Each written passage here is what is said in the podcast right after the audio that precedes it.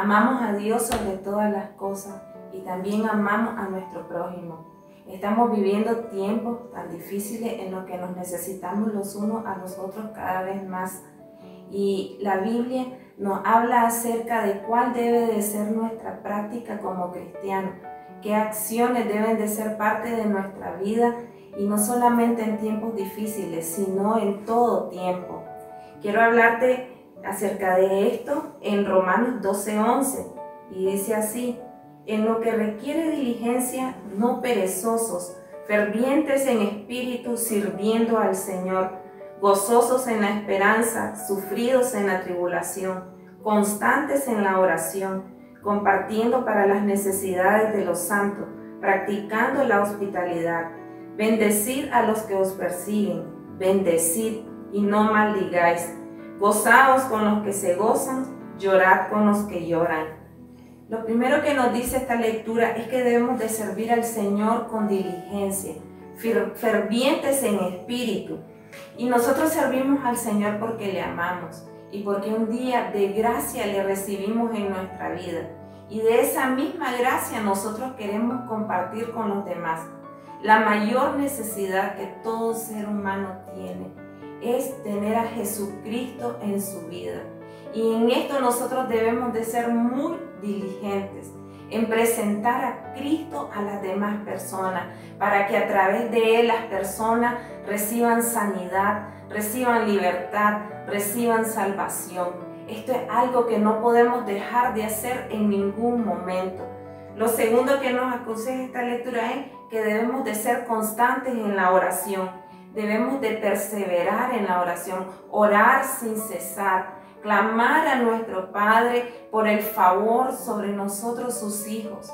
Y hay tantas personas que en este día están necesitando de una oración, de una palabra de vida que salga de nuestra boca, que nosotros no podemos escatimar en eso. Nosotros sabemos que tenemos una llave que es muy importante y esa llave es la oración y por eso debemos de hacerlo con mucha diligencia en todo tiempo. Debemos de mantenernos velando y orando, orando, intercediendo por otra persona. Y ese es un llamado que tenemos como cristianos. Lo otro es que dice que debemos de ser generosos con quien lo necesita. Este verso nos manda a bendecir a los demás bendecir. Lo dice dos veces, bendecir, porque nos quiere enseñar y nos quiere exhortar a que nosotros debemos de perdonar en todo tiempo y que debemos de hacer el bien a todos, sin excepción. Nosotros debemos de ayudar a todo aquel que lo necesita, ser generosos, brindar una mano de ayuda. Y por último nos dice que Él nos debemos de gozar con los que se gozan y llorar con los que lloran. Debemos de ser sensibles, empáticos con la necesidad de nuestros hermanos.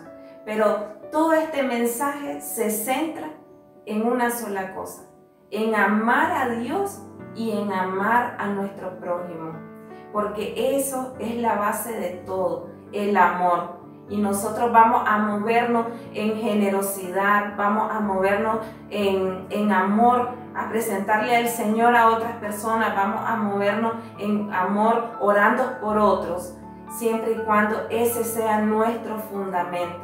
Así que yo te invito a que podamos practicar todas estas cosas en nuestra vida y que sean parte de nuestro día a día. Todos nos hemos preguntado qué podemos hacer en este tiempo y su palabra no, es muy clara y sí tenemos mucho por hacer. Y yo te invito a que seamos diligentes y fervientes en espíritu en todo esto que el Señor nos manda. Que Dios te bendiga.